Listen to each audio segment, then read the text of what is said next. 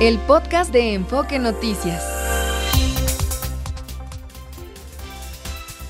Hola, ¿qué tal? ¿Cómo estás? Qué gusto, gusto de saludarte de nueva cuenta aquí en este espacio, tu espacio vespertino de Enfoque Noticias. Soy Alicia Salgado. Hoy tenemos muchas noticias de carácter económico y también de carácter eh, político e internacional que nos han llenado. Eh, tu vespertino hablado, la verdad impresionante. Es un día excepcional en materia de información para ser viernes, pero ahí está. Bienvenido a Enfoque Noticias, es Estéreo 100 y Radio 1000 este viernes 2 de febrero. ¿Empiezo? Claro.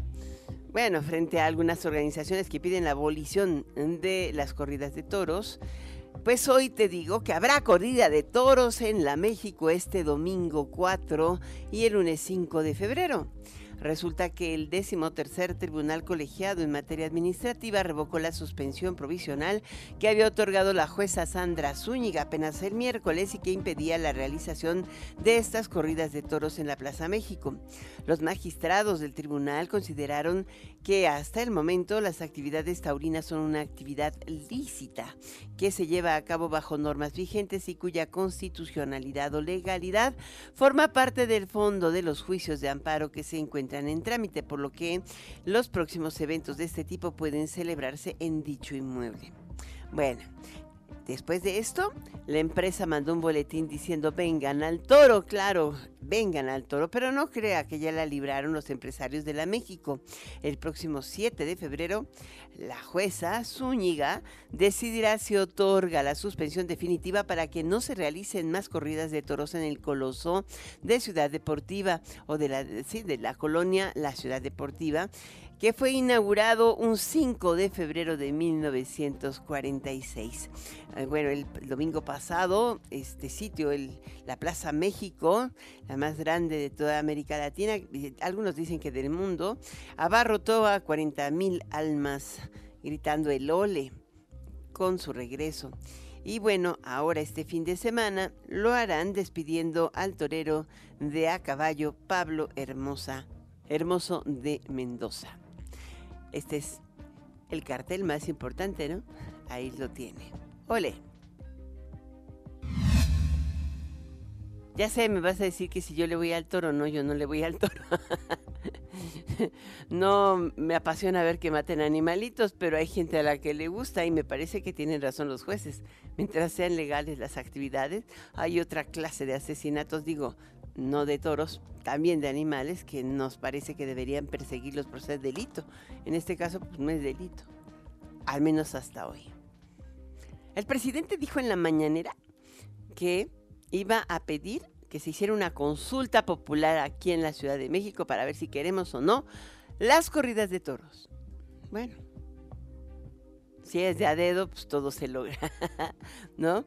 Bueno, vámonos con las siguientes notas. Hoy, eh, es preocupante lo que está sucediendo, es la nota de primera plana de la mayor parte de los diarios del mundo entero eh, y es el incremento de las tensiones en Medio Oriente. Crece, crece la tensión pues después del ataque en Jordania, una base de Jordania donde murieron tres soldados estadounidenses, Estados Unidos ha tomado la decisión de em, iniciar una serie de ataques en represalia por su muerte. Son ataques aéreos contra objetivos iraníes en Irak y Siria.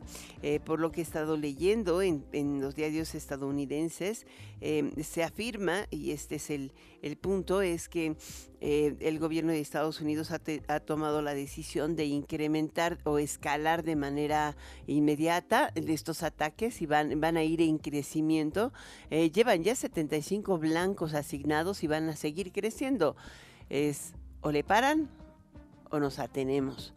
Pero pues no sabes cómo reaccionan las guerrillas. Las fuerzas revolucionarias son apoyadas supuestamente por Irán, eh, por eh, Siria y por Irak.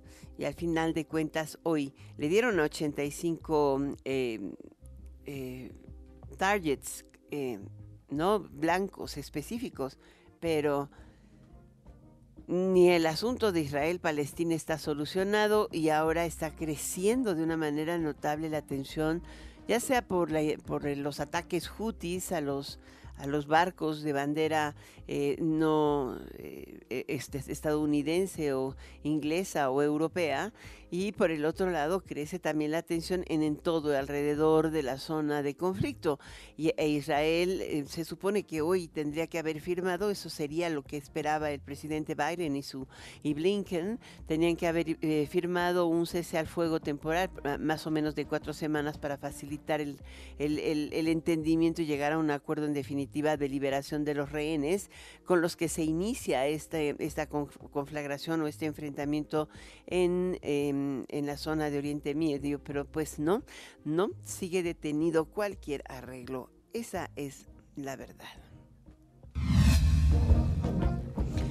Aquí en México han muerto ya ocho candidatos a diputados locales o alcaldes. Han sido asesinados no muertos, los han disparado en la cabeza, ahí está. Y bueno, el INE, el Instituto Nacional Electoral y el gobierno federal acordaron un plan de protección a candidatos de cara a las elecciones del próximo 2 de junio. La consejera presidenta del órgano electoral, Guadalupe Tadei, informó que el INE se encargará de registrar las solicitudes de quienes requieran protección en campaña y será la Secretaría de Seguridad la que determine el tipo de acompañamiento dependiendo del nivel de incidencia delictiva de la zona. Hoy, Hubo reunión con el Gabinete de Seguridad del Gobierno Federal, al que asistieron las secretarias Luisa María Alcalde de Gobernación y Rosa Isela Rodríguez de Protección Ciudadana. A través de redes sociales, Guadalupe Tadei indicó que también se acordó crear un directorio de todos los actores involucrados en este protocolo de seguridad a nivel federal y estatal. Lo malo es que ves que los asesinatos se, se cometen a nivel local, ¿no? Es durísimo, durísimo. En fin. A veces me da un poco de, coraje, a veces no, pero bueno, yo simplemente tengo que transmitírtelo. El presidente López Obrador dijo en la mañana que no ve hacia el futuro un narcoestado, ni que vaya a haber asesinatos políticos, ni que los asesinatos que se han cometido fueron por motivos políticos, pero resultó que eran candidatos. Al último le dieron el tiro de gracia y hasta lo abrazaron, ¿no? Candidatos. Sin embargo, en lo que va del proceso, te digo, ya suman ocho, ocho asesinatos. Son precandidatos, funcionarios o liderazgos de los partidos políticos, incluyendo el suyo. Escucha lo que dice el presidente. No veo, por ejemplo, una crisis económica, financiera, como la que se padeció al término del gobierno de Salinas y a la entrada del gobierno de Cedillo. diciembre. Y no veo eh, tampoco el que vayan a haber asesinatos políticos, como se dieron en un tiempo, tocó, madera, y no veo que se eh, vuelva a la época en que dominaban los de la delincuencia organizada. No veo hacia adelante un narcoestado.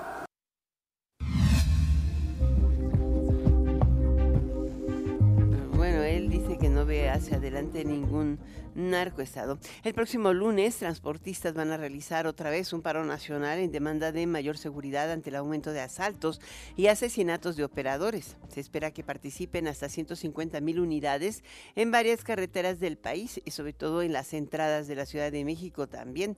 Tan solo este jueves se documentaron al menos cinco asaltos contra transportistas en la autopista del Arco Norte. El Estado de México se las lleva de calles toda y doña del Delfina? No. ¿Y doña Delfina? Pues no está. ¿No?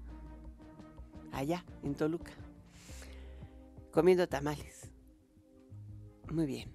En entrevista para Enfoque Noticias con Mario González, Lauro Rincón Hernández, presidente nacional de la Federación México-Americana de Transportistas, aseguró que la presencia de la Guardia Nacional no ha funcionado debido a que no están capacitados. Algunos dicen que están hasta coludidos, pero bueno, no están capacitados, escúchelo una manifestación pacífica, no habrá bloqueos, sí habrá marchas lentas, habrá plantones fijos en algunos puntos, en la mayoría de las estados de la República. El, el problema se agravó con el tema de la inseguridad con la llegada de la Guardia Nacional. A pesar de que la Guardia Nacional dice tener más de 100 mil elementos para atender el tema de seguridad, lo cierto es que no ha funcionado porque la Policía Federal tenía 36 mil, 37 mil, tenía controladas las carreteras. El gran problema fue porque mandaron gente sin preparación, sin conocimiento y muchos sin vocación. ¿eh?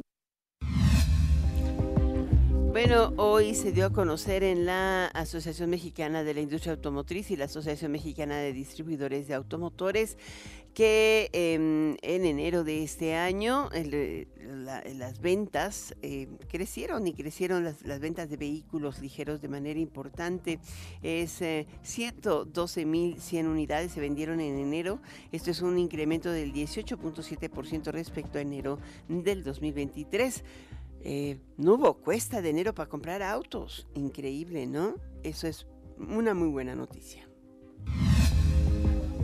La Secretaría de Hacienda en la mañana sacó un boletín interesante, replicando la decisión o el comunicado de Standard Poor's que ratificó la calificación crediticia de México en triple B con perspectiva estable, esto es, nos mantenemos en grado de inversión.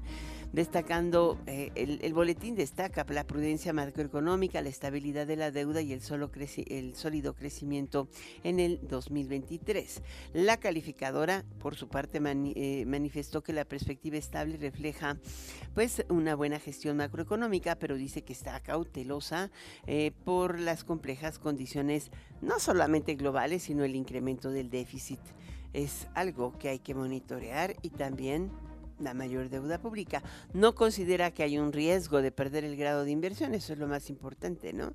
ese incremento se tendrá que corregir. Si no se corrige o se incrementa, pues ahí sí, agárrate Juan, porque ya te dijeron, Pedro, que te la iban a bajar, ¿no?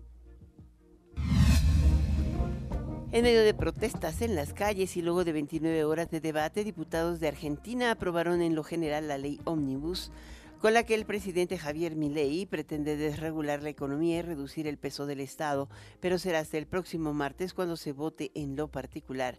Este proyecto se le llamó Omnibus por su tamaño original. Son 664 artículos divididos en 10 títulos con diversos temas como declaración de emergencia pública, desregulación de la economía, privatización de empresas públicas, cambios impositivos, regímenes de blanqueo de capitales no declarados, seguridad, defensa, salud, justicia y educación educación, entre otros. Y bueno, los populistas están movilizando con todo a los trabajadores para impedir la aprobación de la ley ómnibus. ¿Qué tal? Elevar la tasa de reemplazo de la pensión de trabajadores a un nivel de 100% como busca el presidente Andrés Manuel López Obrador podría costarle hasta 430 mil millones de pesos a las finanzas públicas en los próximos años, alertó Baramex. 430 mil millones de pesos. Eh, me, me, extraña que digan eso, o sea, no le va a costar a las finanzas públicas, podría costarnos a los contribuyentes de este país 430 mil millones de pesos. Es un tema de justicia, sí, claro, pero también hay que ver si los jubilados pagan impuestos. ¿No? Vámonos con una pequeña pausa. Vamos contigo. Vamos con eh, Shu Tenorio, analista político y consultor en asuntos públicos. ¿Cómo estás, Shu? Muy bien, estimada Alicia, muy buenas tardes, buen viernes para todas y todos. Pues sí, tenemos muchos temas políticos. Eh, empezamos por el de pensiones, ¿no? Es, es el, eh, ha sido como muy curioso para algunos que el PAN y el PRI hayan apoyado la iniciativa de pensiones sin conocerla. Eh, sobre todo sin conocerla, porque eh, se puede hablar de un lado y del otro. Parece ser que está dirigida a resolver el gran problema de pensiones en el ISTE, pero no, no lo sabremos sino hasta el próximo lunes. ¿Por qué el apoyo anticipado? ¿Cómo lo explicas? Mira, lo primero que hay que hacerle ver a la auditorio que nos escucha es que estamos en temporada electoral. Estamos pues a 18 domingos de que se celebra la elección más importante en la historia de México y este tema pues sin duda es un tema que puede tener impacto en el resultado de las elecciones. Hay que recordar, Alicia, que esta es la segunda reforma que se hace en esta administración en materia de pensiones. Recordarás que hace poco más de dos años se reformó el sistema de pensiones para topar las comisiones que cobran las AFORES y pues uno no entendería por qué en un lapso tan corto ahora queremos volver a discutir el tema. Sin duda tiene que ver con una propuesta del Ejecutivo que suena muy interesante, que suena muy atractiva, que puede sonar, como decías, justa para las personas que han trabajado toda su vida, pero que definitivamente la pregunta es eh, si tendremos los recursos suficientes para afrontar una reforma de este tipo. Electoralmente hace todo el sentido. Me parece que la decisión de la oposición, particularmente del PRI y del PAN, de no salir a contrastar posiciones, tiene que ver con no dejarle al presidente y por supuesto a los legisladores de Morena los beneficios electorales de una reforma que parecería difícil que el Ejecutivo aprobara eh, ante la, digamos, posible eh, boquete o el posible agujero que se puede hacer en las finanzas públicas. De ahí que, digamos, hayan decidido apoyar a priori pero como bien dices, hay que ver que se va a presentar este lunes, el 5 de febrero, donde el presidente anunció que va a presentar varias reformas, no solo esta, y pues todos tendremos que leer las letras chiquitas porque me parece que como en otros casos el diablo está en los detalles. El diablo está en los detalles. Mira, la verdad es que también tienen que resolver un problema que, que está ahí pendiente y es muy grave, ¿no? Eh, esto, todo esto salió con los, los, eh, los reclamos de los trabajadores de la educación. Eh, sean, oye, me jubilo y me voy con nada, ni siquiera el 50% de mi salario, mientras los trabajadores de Pemex o CFE se van con todo. Pero lo que no les dijo el presidente en ese momento, dijo, sí, tienen ustedes toda la razón, pero no les dijo en ese momento que los déficits de Pemex y CFE son altísimos, los déficits pensionarios, no tienen reservas a más empresas del Estado. Y por el otro lado, tampoco les, les aclaró el otro tema, y es que los trabajadores burócratas, los empleados estatales tienen un patrón y ese patrón es el Estado, el gobierno federal, y pues la nómina educativa sale del gobierno federal, tienen un, un pago de 20% de salario base y el resto es eh, la, el, el ingreso garantizado, el 80%, y pues todas sus prestaciones las pagan sobre el, las, las tasan y las pagan sobre el ingreso garantizado también las pensiones y ese es el verdadero problema. Es un problema que tiene el Estado. Absolutamente, y me parece que en ese sentido, pues las dos más preocupadas en este momento deben ser las, las principales aspirantes a la presidencia de la República, porque si esto se llega a aprobar para entrar en vigor en, los siguientes eh, años, la realidad es que obligaría al país a hacer una profunda reforma fiscal. Entonces, las principales preocupadas deberían ser Claudia Sheinbaum y Xochitl Galvez, porque al final del día, pues el reto se le va a dejar a la siguiente administración y por supuesto que la reforma tiene que ser profunda para, para lograr conseguir los recursos que requiere una propuesta de esta magnitud. Pues ahí tiene usted la opinión de un gran experto. La última, el narcoestado o, o lo que es lo mismo, el asesinato de candidatos políticos. ¿Tú cómo lo ves? sin duda es el aspecto más preocupante en este momento de, del proceso electoral que estamos viviendo, Alicia. Estamos, como te decía, 18 domingos y lamentablemente el crimen organizado puede eh, impactar de diferentes maneras en el resultado electoral. Por supuesto, el más grave de las posibilidades que tiene de incidir en el resultado es como el asesinato o el atentado contra la vida contra uno de los aspirantes, cosa que ya pasó en México y que recientemente pasó, por ejemplo, en la elección presidencial de Ecuador. Pero hay otras maneras en las que pueden eh, inmiscuirse en el proceso electoral, evidentemente con recursos públicos eh, financiando campañas, eh, generando clima de temor o de miedo en ciertas zonas del país para inhibir la participación electoral, eh, tratando de inhibir que algún personaje relevante acepte una candidatura por temor a, a poner en riesgo a su, a su vida o a su familia. De manera que aquí me parece que el INE principalmente y, con una coordinación estrecha con el gobierno federal y las autoridades que, nos, brindan seguridad, deberían hacer un, esfuerzo, me parece, al doble del que tradicionalmente se hace para garantizar que todo el proceso electoral, desde que se instalen las casillas, que puedan hacer campaña los candidatos, que puedan votar los ciudadanos, que todo se pueda realizar con paz y tranquilidad y que la jornada sea una fiesta cívica como todos esperamos el próximo 2 de junio. Muy bien, muchísimas gracias, Yu Tenorio, analista político y consultor en asuntos públicos, nuestro experto en política. Gracias por estar aquí en Enfoque Noticias. Que tengas un gran fin de semana. Igualmente, saludos. Hasta pronto. Vámonos a una pequeña pausa. Regresamos en unos momentos contigo aquí en Enfoque Noticias. Soy Alicia Salgado.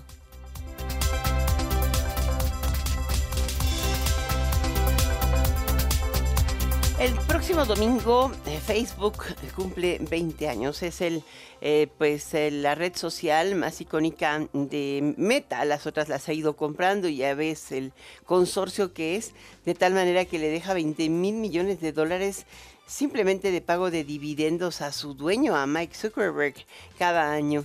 Esta entidad, hoy Facebook, eh, nació como una red universitaria y ahora pues busca construir el metaverso, ¿no? Esta red ha sido o fue lanzada el 4 de febrero del 2004 y otros de sus compañeros junto con Mark Zuckerberg de la Universidad de Harvard y hoy pues hoy se ha quedado casi prácticamente solo. Eh, hoy inicialmente querían crear una plataforma que permitiera a los estudiantes conectar entre sí, pero la conexión las plataformas se conectan consumidores, amigos, no amigos, enemigos y lo que sea. La conexión y sobre todo global, sin fronteras, es lo, lo de hoy. Em, ahora, según informes del el año pasado, Facebook es la eh, red social más popular y acumula más de 3 mil millones de usuarios. Te doy un caso, ¿no? Hoy el valor que tiene Spotify es altísimo como, como plataforma de, música es impresionante. Tú me puedes escuchar en, en Spotify todos los días, en el podcast, nomás ponle ahí en tu buscador Enfoque Noticias con Alicia Salgado y aparezco inmediatamente. Y hoy, hoy por hoy tiene 500 millones, un poquito más de 500 millones de usuarios, o sea, esta tiene seis veces más, Facebook. Así es de que 20 años, el veinteañero eh, cumplió 20 años pero enfrenta una cantidad impresionante de desafíos. Vamos ahora con Isaac Franklin, director general de Administración y Finanzas de Ferromex. ¿Cómo estás, Isaac? Hola, ¿qué tal, Alicia? Un gusto saludarte a ti y a tu auditorio. Buenas tardes. Hace tiempo no platicábamos, ¿no? Sí, ya, ya pasaron un tiempo. Pero nos vas a platicar los detalles de la compra de la naviera de embarcaciones Ferrobuque, ¿no? O sea, ¿cómo cuadra en la estrategia de Ferromex? Sí, así es, adquirimos el 60% de la empresa, básicamente, tú se le conoce como ferrobuque, que no es otra cosa que pues, un transporte marítimo de carros de ferrocarril. Aquí pues prácticamente subimos un tren, 135 carros de capacidad cada barco, y llegamos del puerto de Coatzacoalcos al puerto de Móvil, Alabama. Entonces, bueno, pues nos permite, nos permite conectar el, sureste, el sur-sureste, nuestra concesión de Ferrosur nos permite tener una frontera adicional con Estados Unidos y en el puerto de Móvil, Alabama, nos conecta directamente con los ferrocarriles del este de Estados Unidos. Entonces es un, un acceso bastante importante para todo lo que vaya saliendo del centro sur sureste de México. O sea, ¿tú metes ahí los vagones de los trenes? Sí, sí, así es. Es una locomotora, tiene el barco tiene rieles, se ponen los, los carros de ferrocarril, 135 caben, llegan a Móvil, Alabama y una locomotora arma el tren y bueno, pues ya lo, intercambia directamente con, con, los ferrocarriles clase 1 en Estados Unidos. ¿Y cuánto, eh, cuántos carros de ferrocarril te admiten dentro del buque? 135, entonces sí, es, prácticamente O sea, es un tren, completo. Así es. ¿Y con todo y la locomotora de en medio? No, la locomotora, no, la locomotora la dejamos la locomotora la dejamos en los puertos y simplemente empezamos a jalar carro por carro, se arma el tren y se, se entrega. Entonces, pues eso realmente es un, es un gran proyecto, nos permite tener, como decía, otro punto de frontera con Estados Unidos y bueno, embona muy bien en el, en el proyecto de desarrollo del, del istmo de Tehuantepec del sureste, con todo el tema de, del nearshoring que viene bueno, pues finalmente es una salida adicional para todos esos productos que se vayan a manufacturar en esa zona. Cuando uno piensa en esto, hace bastante lógica la capacidad que puede tener el, el de, transporte de carga, recibiéndola en, en Salina Cruz y mandándola a Coatzacoalcos y para llegar hasta la costa este de los Estados Unidos. Eso lo acerca todo. O sea, ¿qué capacidad tiene este puerto Coatzacoalcos o qué capacidad debería tener Salina Cruz para admitir estos ferrobuques y hacer una verdadera competencia probablemente al canal de Panamá, ¿no? Hoy le puedes hacer la competencia a lo que quieras porque no tiene agua, ¿no? Así es, no, y yo creo que yo creo que esa es una gran oportunidad para el desarrollo del istmo y, como todo, finalmente lo que es muy importante es tener eh, vías de comunicación, maneras de poder mover mercancías, poder mover materias primas. Entonces este este punto de acceso pues nos da una entrada muy directa al este de los Estados Unidos, que, de hecho es la zona de mayor consumo dentro de Estados Unidos. Ahora, esta lo compró Grupo México Transportes, ¿no? Donde está el ferrocarril. Pero hay, hay un tema que yo sé que tú sí sabes, pero siempre nunca quieren decir. Eh, como tú administras las finanzas, ¿me vas a decir cuánto invirtieron? Eh, bueno, eh, el monto de la inversión en esta en esta empresa, bueno, pues lo, revelaremos una vez que estén autorizados. Estamos en proceso de autorización por las autoridades eh, norteamericanas, ya finalmente terminando el, filing de autorizaciones y lo revelaremos. Lo que sí es que, bueno, pues, como revelamos en nuestro en nuestro informe anual, en nuestra conferencia, pues sí pensamos invertir alrededor de 8.500 millones de pesos este año en en todas nuestras concesiones, en todos nuestros ferrocarriles, precisamente pues para mantener el nivel de servicio que requieren nuestros clientes. Pero 8.500 millones incluye, no sé, este, eh, mejorar las vías, eh, eh afinar las locomotoras, darles mantenimiento, mejorar los, los patios probablemente. Eh, ¿Está contemplado ahí el, el diseño o la la posibilidad de eh, abrir el, el, tren de pasaje dentro de las vías que hoy cruza el transporte de Ferromex? Bueno, pues manifestamos, como, como es público, pues manifestamos nuestro interés eh, al gobierno de, trabajar con ellos. Lo primero que hay que hacer antes de cualquier proyecto es los estudios. Entonces estaremos mm. estaremos junto con el gobierno haciendo los estudios de los, pues, de los diferentes corredores y mm. aforos y viabilidad, ¿no? Pero 8.500 millones de pesos no alcanzaría para hacer los patios, ¿no? No, no, eso, eso no lo contempla todavía. Realmente mm. hay que hacer primero los estudios y saber, pues a raíz de aforos y necesidades, tipo de servicio, etcétera, pues cuánto sería necesario invertir. No, los 8.500 millones son para nuestra operación normal y nuestros planes de, crecimiento. ¿Y, y qué, qué más piensan invertir este año? Pues básicamente es en el, en el desarrollo de, de, las vías, el mantenimiento de vías, el crecimiento de algunas terminales, terminar algunos libramientos que estamos haciendo, el libramiento de Celaya, el libramiento de Monterrey, ya estamos por terminarlos, tenemos un, un proyecto de, de, estamos rehabilitando un túnel en Veracruz, entonces, pues básicamente es, es poner todo a punto para mantener el nivel de servicio y poder enfrentar pues, los crecimientos que vemos que puede haber. Ustedes han invertido fuerte en locomotoras, ¿no? Sí, sí, en locomotoras y sobre todo en, en, carros. Es muy importante tener la flota adecuada para poder tener la, capacidad. Pues tenemos pues después de ver cuánto le caben a un a un ferrobuque, digo, si pueden meter 130 de un jalón en un ferrobuque, la verdad yo nunca me imaginé algo de esa naturaleza. realmente sí es muy impresionante, es, una operación muy muy muy muy buena. ¿Hay muchos ferrobuques en el mundo? No, es el único servicio de ferrobuques. Ah, de pilón, esa era la nota. no, es el único.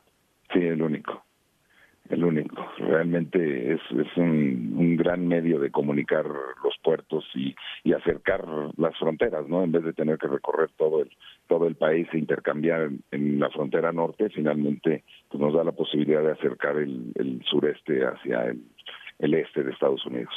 No, y te da la posibilidad efectiva de crecer ahí. Muchísimas gracias, Isaac Franklin. Qué gusto de platicar contigo, que no sea la única, que siempre se repita.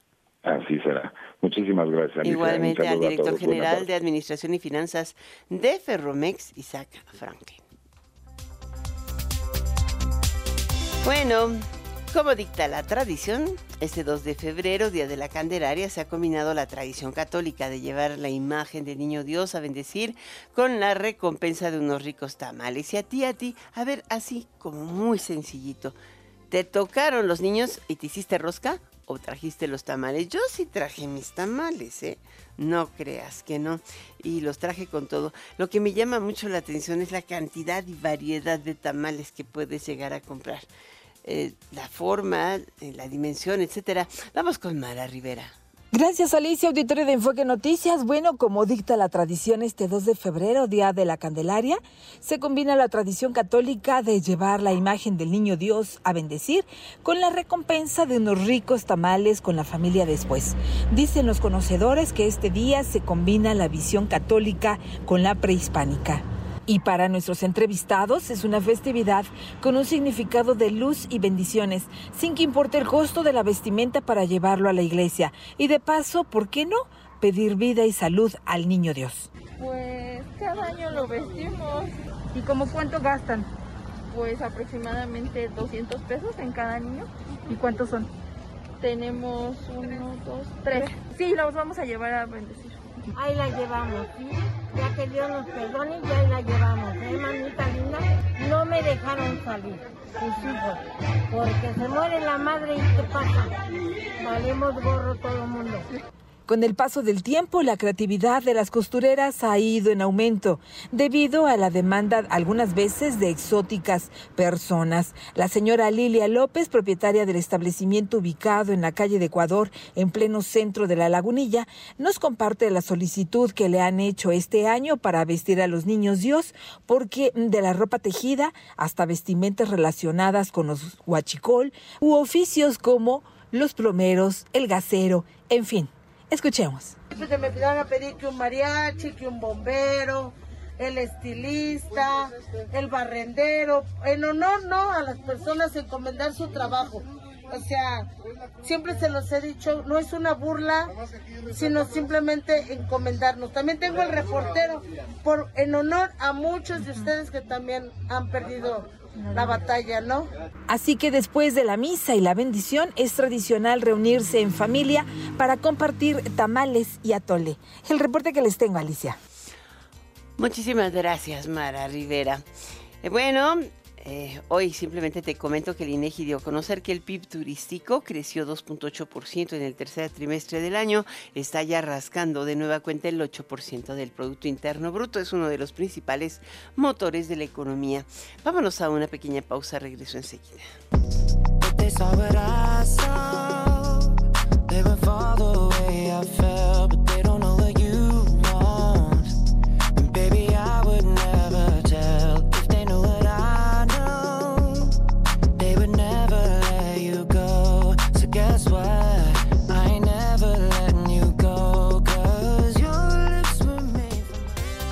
La semana anterior te dimos a conocer de la reapertura del de, eh, Hotel Palacio Mundo Imperial. Ayer fue finalmente y este fin de semana será, o la próxima semana será, no, este fin de semana me parece que es el del Fairmont, ¿no?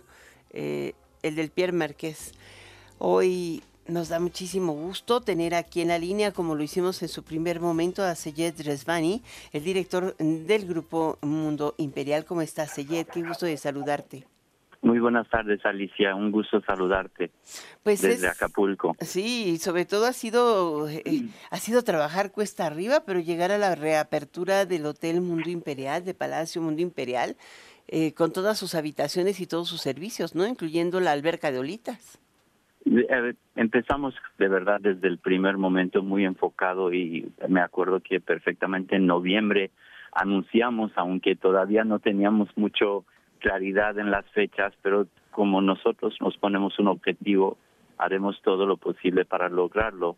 Eh, habíamos puesto ir a abrir el hotel Palacio Mundo Imperial para uno de, de febrero y hoy 2 de febrero ah, también abrimos el Hotel Pierre Mundo Imperial. Obviamente son aperturas parciales y nuestro meta y compromiso es totalmente para estar listo con todos los inventarios de, de, habitaciones para fechas de abierto mexicano de tenis y obviamente tianguis turístico y todos los congresos y convenciones que tenemos en la puerta. Justamente ahorita estoy parado enfrente del mar y viendo el atardecer hermoso de Acapulco. Que eso es extraordinario, ¿no? Poder verlo. ¿Qué tanto se ha restablecido pues los servicios turísticos? Ir al hotel tiene que ver también con pasear alrededor del puerto.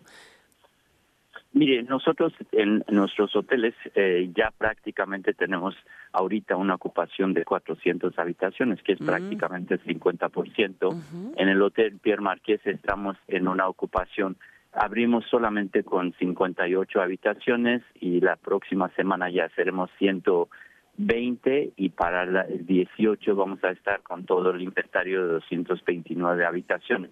Entonces, eh, los restaurantes que tenemos en Palacio Mundo Imperial están completamente todos abiertos. Eh, eh, nuestro club de playa también está abierto. Eh, el Expo Mundo Imperial tenemos una convención de veterinarios aquí que han estado con nosotros todos los años eh, desde 2016 y ya estamos llenos de congresos y convenciones. Creemos que turismo de reuniones es muy importante para detonar la economía de la ciudad. En sector turístico es muy importante, por eso trabajamos arduamente para poder lograr esta meta y tener congresos tras eh, congresos detrás de congresos de aquí hasta el mayo. Muy bien, ahora en el caso de del Pierre Marqués, ¿cuándo lo inauguran o cuándo lo reabren? Hotel Pierre ya está abierto hoy.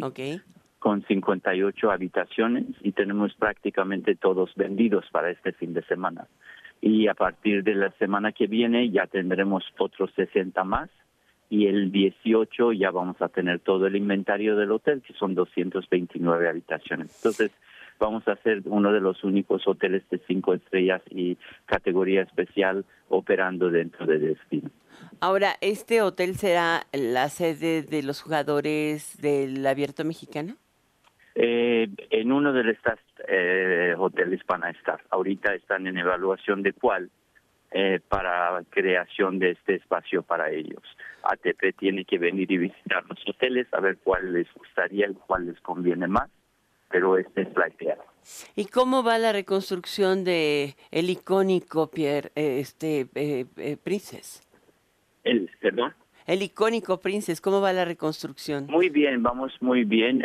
pensamos que vamos a tener el hotel, uno de los edificios, como usted sabe, este tiene tres edificios el edificio primero que vamos a abrir sin duda es el, la, parte perla, perla, Esto lo vamos a abrir posiblemente eh, para el tianguis turístico. Y después sería la Torre Princesa, que sería para el verano. Y esperemos que Torre Pirámide Principal ya con la el completamente remodelado el hotel icónico para el noviembre. En diciembre este tenemos inauguración súper especial, ¿no? No, en noviembre lo vamos a tener. ¿Nos vas a invitar, Seyed? Definitivamente, Alicia, sería un honor y un gusto tenerlo. No, pues vamos a ir ahora al abierto mexicano. Cuéntame ahora cómo han logrado la reconstrucción o la, o la rehabilitación adecuada de, de, del centro de tenis, porque, bueno, no nada más es un centro de tenis, es un centro de espectáculos.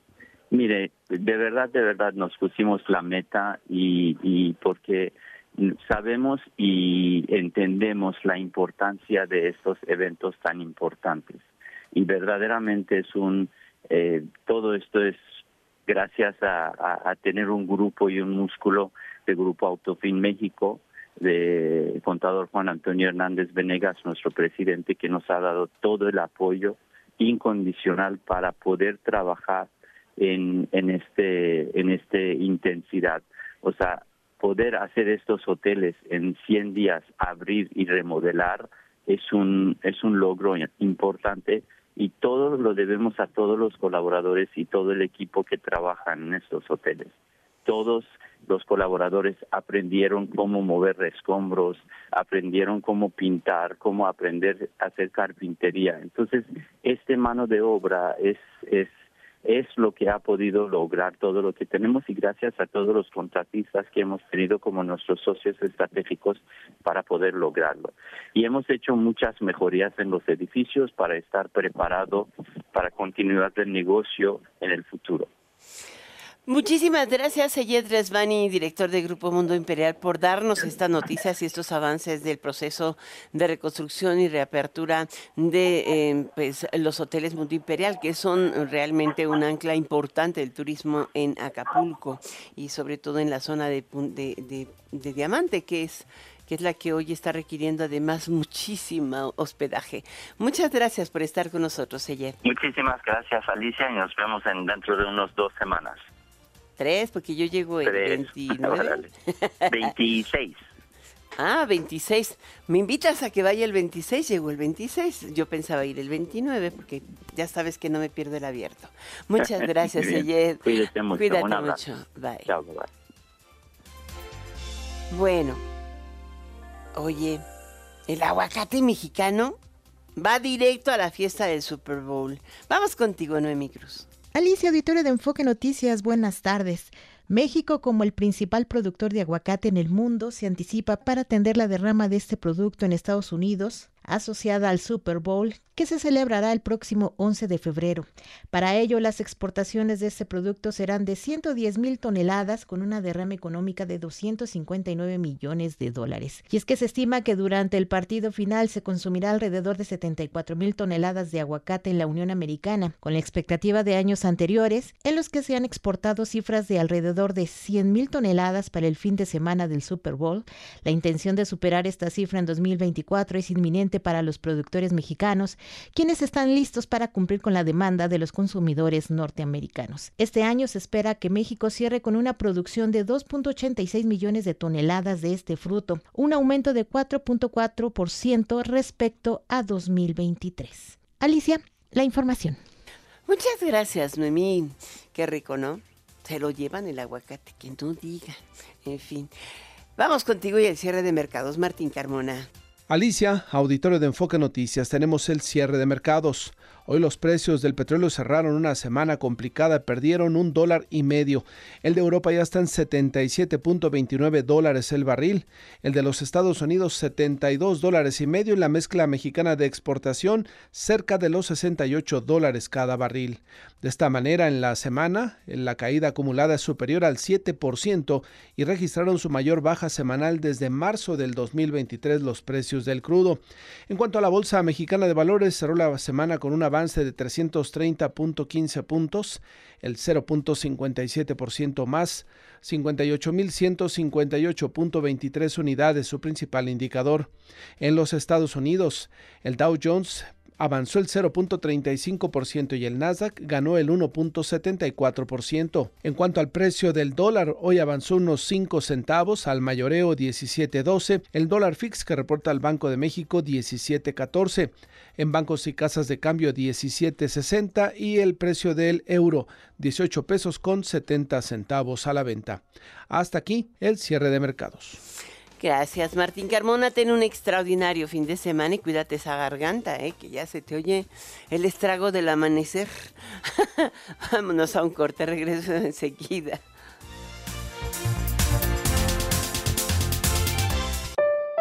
Vinos y Gourmet con Pilar Meré en Enfoque Noticias.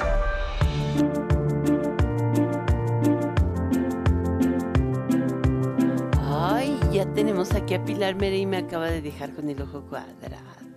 ¿Cómo estás? Muy bien, y además, bueno, creo que la sorpresa siempre va a ser interesante. Decía Miquel Alonso en uno de sus restaurantes, sin sorpresas no hay amor. y yo creo que es cierto. Y el tema de hoy eh, definitivamente es muy interesante. Ya te escuché hablando por ahí acerca de los tamales y obviamente nosotros vamos a hablar de tamales y el maridaje o armonización con vino, pero me encantaría hacer un poco la referencia que el Día de la Candelaria es festejado cada 2 de febrero y en realidad es una fiesta que existe como un sincretismo entre lo cristiano y lo prehispánico, porque Obviamente, en materia de lo cristiano o del catolicismo, se celebra la purificación de la Virgen, se viste al Niño Dios y se lleva a la iglesia para ser bendecido. El Día de la Candelaria, concretamente, se festeja 40 días después de la Navidad y es debido a que en este día la Virgen se purificó después del nacimiento del Niño Dios y llevó candelas, de ahí el nombre, a la iglesia para que éstas fueran bendecidas. Este era el festejo realmente original, sin embargo, en la época del virreinato, llegó a México y el Día de la Candelaria coincidió con una temporada que era muy importante, cuando eh, terminaba la temporada de siembra e iniciaba el 2 de febrero y se festejaba con exquisitos tamales como platillo principal. Así que mm. se suma tanto con la cosecha. Con la cosecha, exactamente. Y creo que ese sincretismo, bueno, nos ha dado como resultado un plato delicioso que no es privativo de México, porque tú puedes encontrar en Guatemala, en Chile también tamales, claro, con versiones diferentes. Aquí mismo en la República, los tamales que nos comemos de hoja de lote, de pollo con o de rajas con queso, pollo con salsa verde, etcétera, no necesariamente es igual en cada estado de la República, pero al final del día los ingredientes sí van a ser parecidos como es una masa, que puede ser una masa con un diferente... Un cereal, un cereal para que no te... Ok, me parece muy bien, desde luego. Y entonces he aquí que, claro, una forma tradicional sería acompañarlo con un atole, mm. en sus muchas versiones. Demasiado cereal. Demasiado, demasiado. Entonces estamos todavía como en este es esta idea de estar a dieta. Entonces, ¿por qué no mejor acompañarlo con vino? Que el vino efectivamente tiene calorías, pero tiene menos que un atole. Y hay vinos como, por ejemplo, las burbujas, el champán, que tienen menos calorías que un vino tinto. Y se llevan muy bien con Y se llevan muy bien, por ejemplo. Por eso me dejaste con el ojo cuadrado. Por esa misma razón.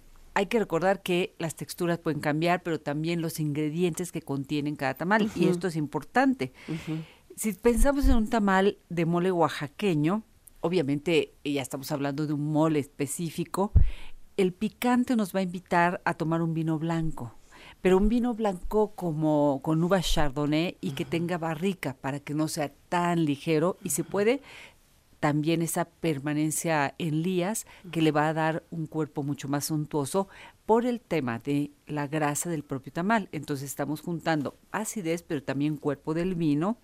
Pero para aquellos que les gusta solo el tinto, yo les recomendaría un vino ligero, joven, frutal, como puede ser un merlot o un petit syrah.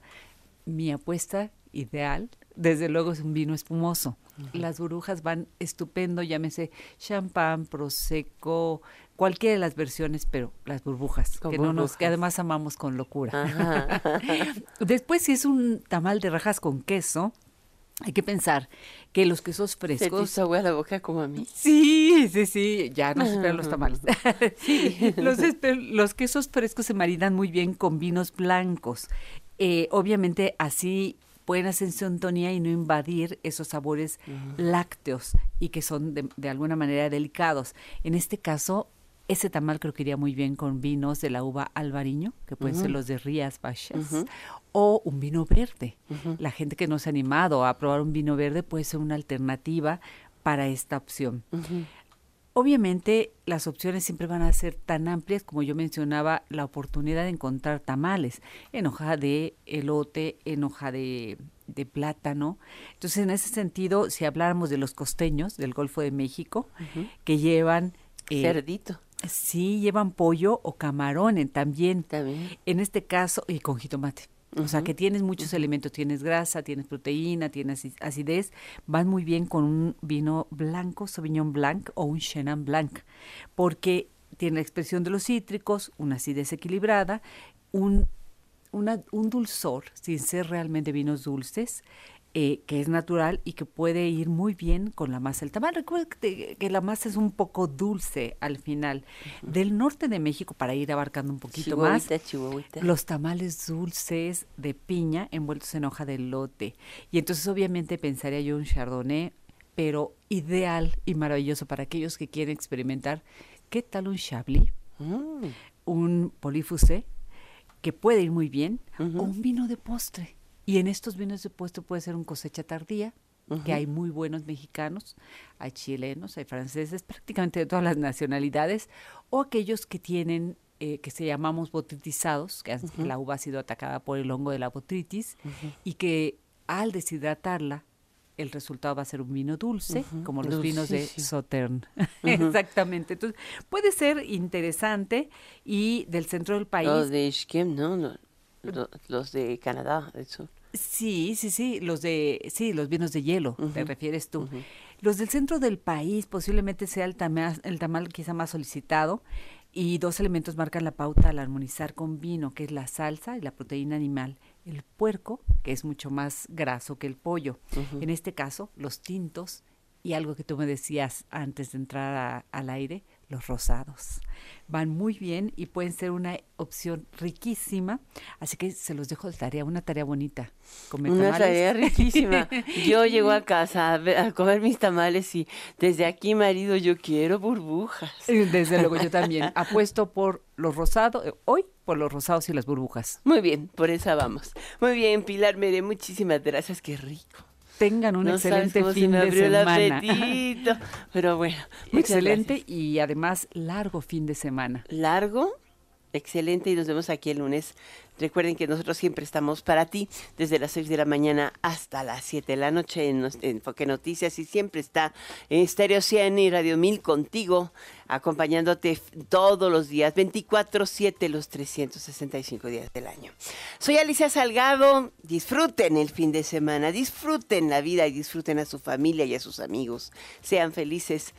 Hasta pronto, hasta el lunes a las 6 de la tarde. Te dejo en compañía de Dani Nurreta en Golden Hits por Stereo 100 en Radio 1000. Yo quiero ver el Super Bowl. El podcast de Enfoque Noticias.